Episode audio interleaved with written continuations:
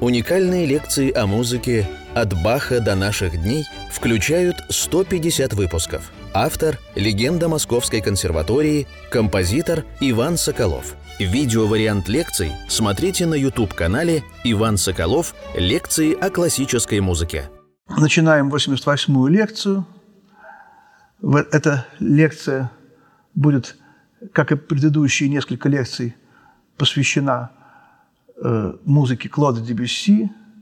Мы будем сегодня разбирать его прелюдии из второй тетради. Прелюдия номер четыре э, «Феи, прелестные танцовщицы». Опять э, эти темы, которые связаны с двумя мирами, какие-то феи. Мы вспоминаем прелюдию из первой тетради «Танец Пёка», одиннадцатую. Вообще, вторая тетрадь написана через три года после первой, и есть, безусловно, параллели. Мы еще не раз увидим эти параллели между первой и второй тетрадями. Какую-то тему Дебюсси трактует немножко по-другому. Например, вот в первой тетради была девушка с волосами цвета льна, во второй тетради вереск. И вот, вот эти немножко игривые такие, улыбающиеся, блестящие, какие-то феи, нимфы, которые танцуют, э, развлекают нас, улыбаются, и вместе с тем как бы их и нет. Ну, э, какие-то живописные ассоциации с Дега, с танцовщицами, я думаю, здесь не очень даже э, правомерны, хотя кое-кого они, может быть, может быть, и вдохновили бы. Дебюси говорил сам очень скромно, кокетничая, что среди этих прелюдий не все хорошие. И я вот, когда эту фразу прочел, тщетно пытался понять, какие же он имел в виду. И так и не понял, какие тут не все хорошие, они все абсолютно уникальные и гениальные. И вот это для него, видимо, они, когда он, может быть, повторял какую-то идею, казались немножко хуже – но повторял-то он ее совершенно по-другому. Вот эту фразу он сказал, по-моему, Маргарите Лонг. Есть потрясающая книга о том, как она разучивала э, прелюдии и другие сочинения Дебюсси, как общалась с ним. Книга, она, это переведена на русский язык. Она называется «За роялем с Клодом Дебюсси». В этой книге Маргарита Лонг, которая прожила очень долгую творческую жизнь, умерла, по-моему, уже в 60-х годах и неоднократно приезжала в СССР, в консерваторию и рассказывала о Дебюсси. Вот какие-то вещи любопытные. Э, она написала эту очень хорошую книгу. Еще я могу заодно вспомнить э, историю, как э, замечательный альтист Александр Викторович Голковский рассказывал мне и своим студентам часто рассказывал, как он играл сонату Дебюсси для флейта, альта и арфы, э, по-моему, в 70-е годы на конкурсе в Париже, где игралась только одна эта соната. Все исполнители играли это одно произведение. И председателем конкурса был пожилой арфист, который играл премьеру этого сочинения перед самим Дебюсси. И Э, Александр Викторович рассказывал, что когда они приехали в Париж, то какой-то интуицией он решил поменять всю трактовку в сторону большего рубата, то есть больших отклонений от темпа. И они сыграли вот эту новую для них самих трактовку, за, за сутки все изменили, поменяли, делали больше ретенута, ачелеранда, что-то заняли, он не сказал, что и после э, исполнения они подошли к этому арфисту и спросили, как ему понравилась их трактовка, и не слишком ли много было рубата, отклонения от темпа. И он сказал, было слишком мало отклонения от темпа, то есть еще больше. Вот эти отклонения от темпа, которые в то время были больше, чем сейчас. Сейчас люди более скованы, ритм более зажат. И есть совершенно уникальная запись, мне ее не удалось послушать. Самая первая, может быть, запись, самая э, еще до начала эры фонографа, когда записали, как дирижирует Рихард Вагнер. Это совершенно невероятно. Но, но тогда настолько была еще, так сказать, в зачаточном состоянии запись, что можно сейчас понять только ритм. Он дирижирует Зигфрид Идилию, короткую оркестровую пьесу, и вот э, мы совершенно поражаемся, я говорю по отзывам тех, кто слышал, это в Швейцарии хранится. Эта запись, там есть только э, сказать, каждое, место каждой ноты, можно понять. Совершенно фантастическая, особенно для оркестровой музыки, рубата. Кстати, об этом же, но ну, они не говорят о рубате, потому что они знают, не знают что музыка э, будет более метрична. Э, об этом, о гениальности Вагнера как дирижера – говорил еще Петр, Петр Ильич Чайковский, когда слышал его пятую симфонию Бетховена, как Вагнер дирижировал в Москве и в Петербурге ей. И поехал в Петербург, и потом говорил, что тот, кто не слышал пятую симфонию Бетховена в исполнении Вагнера, он об этой симфонии понятия вообще не имеет, говорил Чайковский. Вот.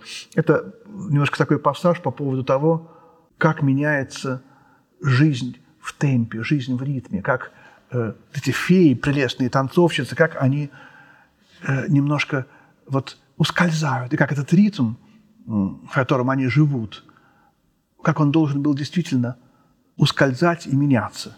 Послушаем эту прелюдию.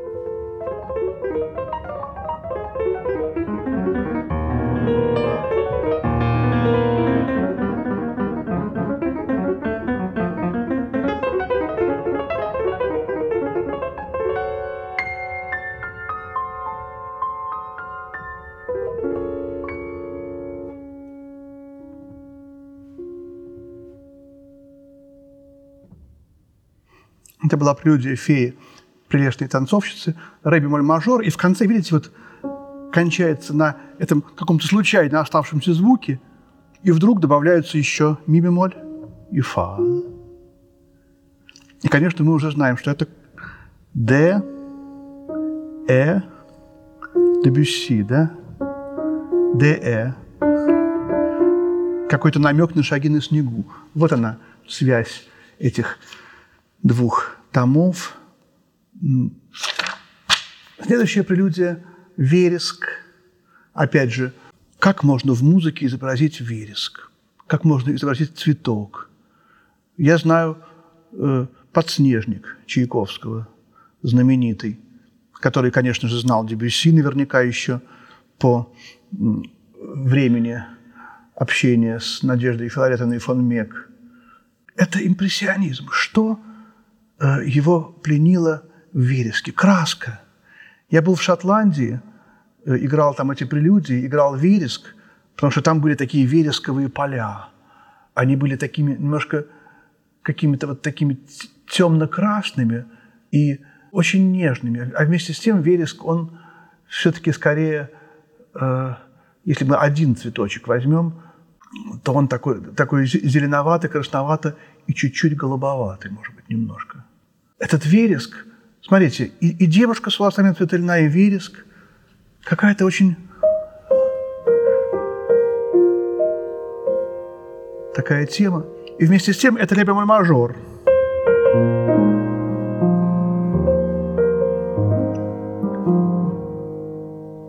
Здесь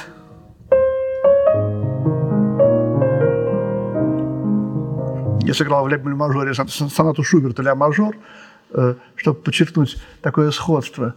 Очень далекий намек, намек на наивность, намек на ранний романтизм, на свет, радость и какую-то жизнь этого цветка. Шубертовская, душа цветка – какие-то вот его стебельки. Мы вспоминаем цветок между двумя безднами, этот образ э, листа, как, как он назвал вторую часть э, сонаты Бетховена «Лунные». Вот. И там же тоже лебем мажор, смотрите, в этом цветке между двумя безднами. И здесь лебем мажор – тональность ля бемоль мажор, тональность чистоты, непорочности, тональность Богородицы. И вот здесь это отражается в музыке прелюдии Дебюсси. Вереск, которая заставляет нас вспомнить именно девушку с волосами цвета льна.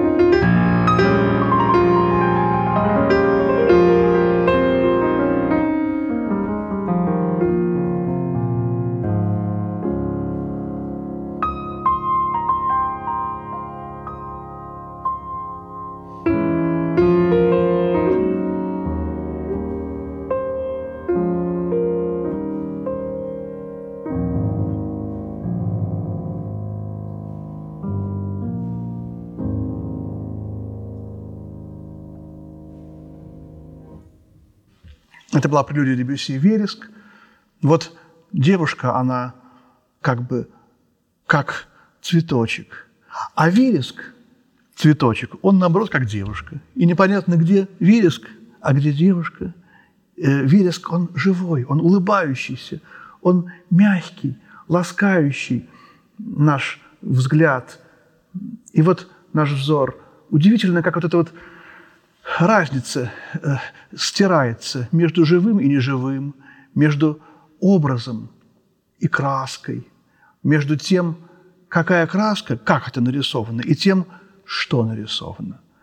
Стирание грани в искусстве между что и как.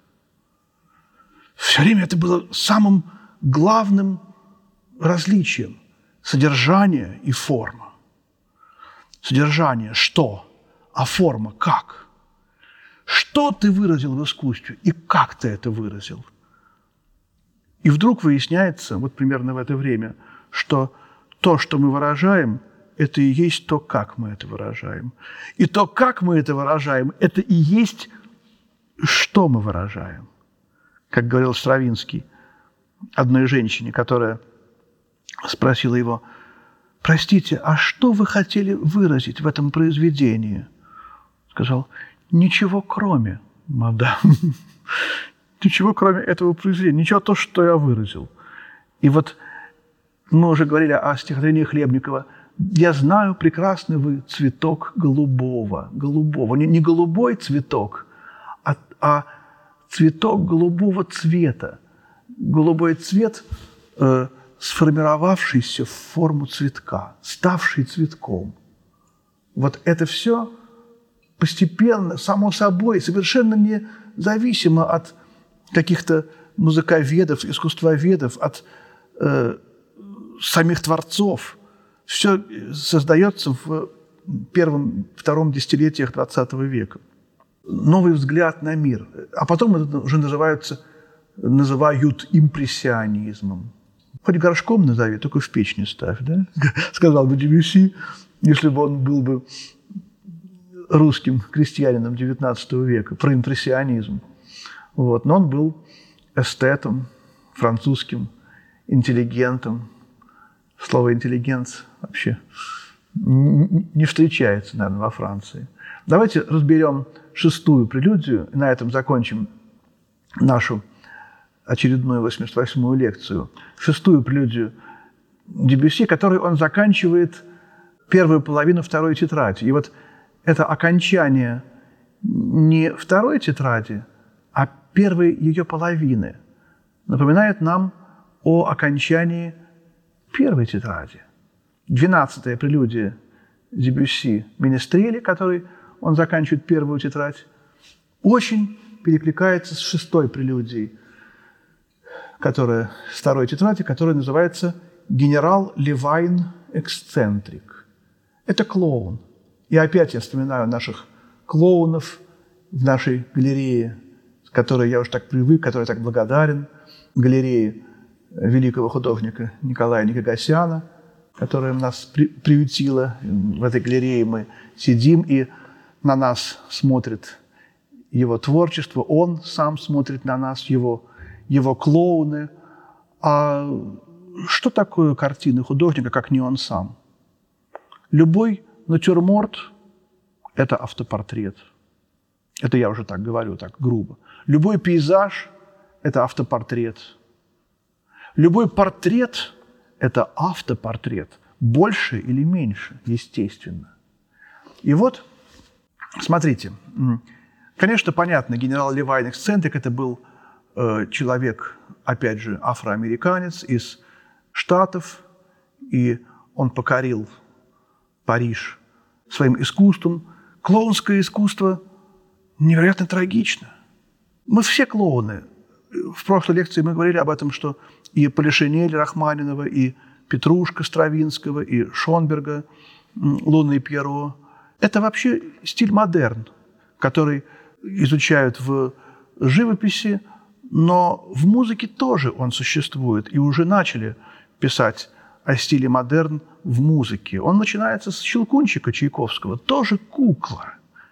Вот. И Продолжается он до наверное, условно говоря, в общем-то, до 17 года, когда уже э, революция, война, э, экспрессионизм, вот это все, так сказать, нежность этого э, из стиля модерн, в общем-то, разрушают сама жизнь.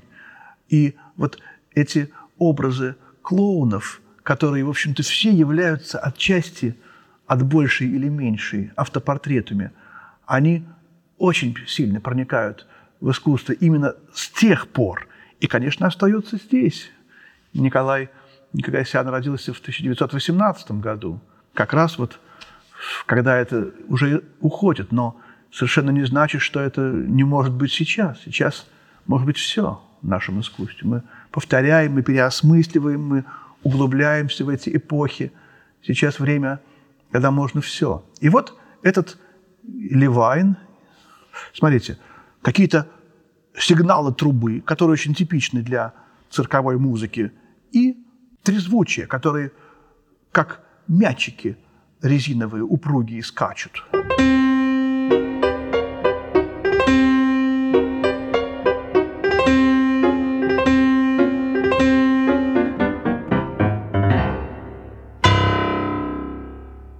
Такое вступление, и мы видим, как он выбегает, кувыркаясь.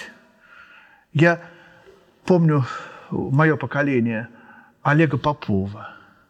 Вот он сравнительно недавно умер, и он до конца своих дней радовал нас какими-то своими вещами. Я помню его потрясающий совершенно номер, как он выходит на арену, ставит какую-то корзиночку и хочет закусить пикник. И вот, значит, он, э, этот свет, который его освещает, он все время съезжает. Он корзиночку ставит поближе к свету, и, и там и, игра вот с этим светом. И, в общем, это совершенно удивительный номер, если, я думаю, его можно легко сейчас в интернете посмотреть. Это номер, где видно, что клоун – это настоящий, великий клоун. Это э, проводник божественных энергий. Любой великий артист, он чувствует себя немножечко клоуном. А любой клоун, наоборот, должен себя чувствовать великим артистом. И они действительно ими и являются. Некоторые, конечно же, как Олег Попов. И вот эти аккорды Видите, чистая краска, чистое трезвучие. Это то, что есть у Мусорского. Мусорский не любил септаккордов. И вот эти вот чистые трезвучия – это чистые краски. Опять я обращаюсь к тому клоуну, вот, который перед э, моим, моими глазами. У него одна половина одежды синяя, а вторая красно-желтая. И вот эти вот чистые краски без смеси, без каких-то переходов, типичных для импрессионизма, типичных для Моне, Ренуара. Вот это уже новые веяния. Веяние неоклассицизма, веяние вот этих течений, которые в живописи называются ташизм, от слова «краска». Да? Вот то, что начал делать Сезанн, то, что начал делать Гоген, чуть-чуть позже. Но в живописи, наверное, это было как раз в это время или, или раньше, потому что живопись все, все как бы схватывает чуть-чуть раньше, чем музыка. А в музыке вот это же чуть позже. Мы говорили, стадиальное отставание музыки от других видов искусств.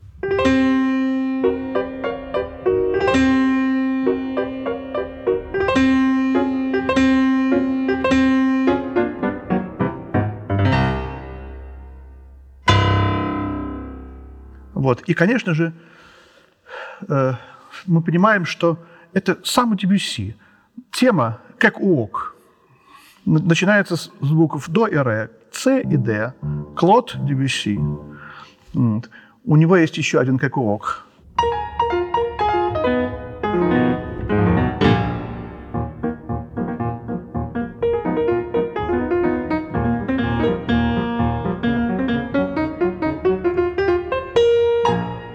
последняя часть детского уголка. Музыка, которую так любят играть в музыкальных школах, в училищах.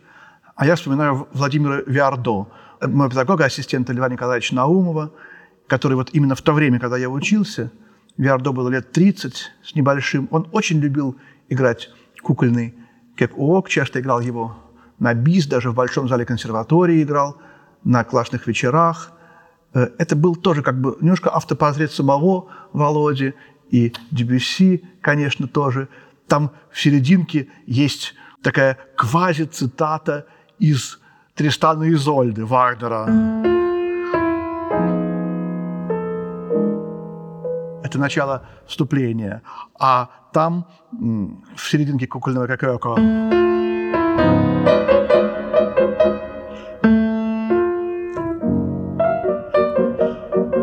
есть он как бы...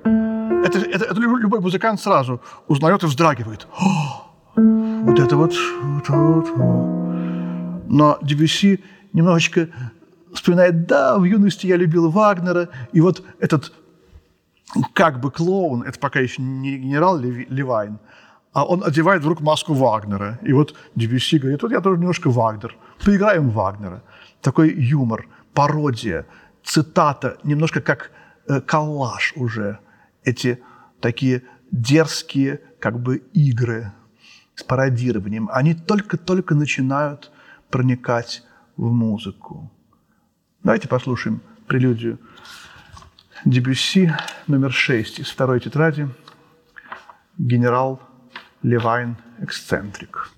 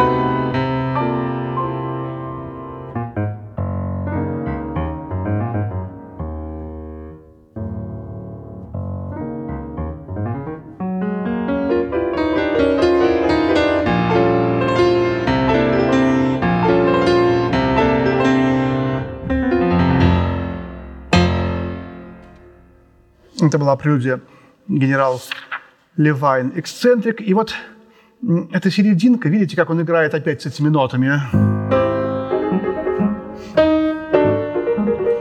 До, ре, с этими чистыми трезвучиями. Э, и ноты монограммы Клод Дебюсси, CD. А в кульминации это мотив, который тоже является монограммой Дебюсси. И он э, вместо бемоля дает бикары. Только что вот в этой прелюдии э, феи, прелестные танцовщицы, была, был этот мотив. Мы закончили на нем эту прелюдию. А здесь наоборот. А когда назад, это смерть. Клоуны на сцене всегда умирают а потом они оживляют, а, оживают. И он опять, как ни в чем не бывало, начинает свои эскапады. И вдруг это прием, так сказать, самый-самый банальный э, всех, так сказать, э, шлягеров, когда та же тема не э, в основной тональности, а на полтона выше. Но монограмма-то остается. Здесь было Клод Дебюси, а здесь было ДЭ, ДБ, ДЭБ. Вот. И поэтому, как ни поверни, куда ни посмотри, везде автор, везде я, везде вот эта вот как бы сущность музыканта, отражающего мир. Все во мне, и я во всем. Это поэтическая строчка, очень характерна для искусства конца XIX – начала XX веков. Спасибо. Продолжение следующей лекции, дорогие друзья. До свидания.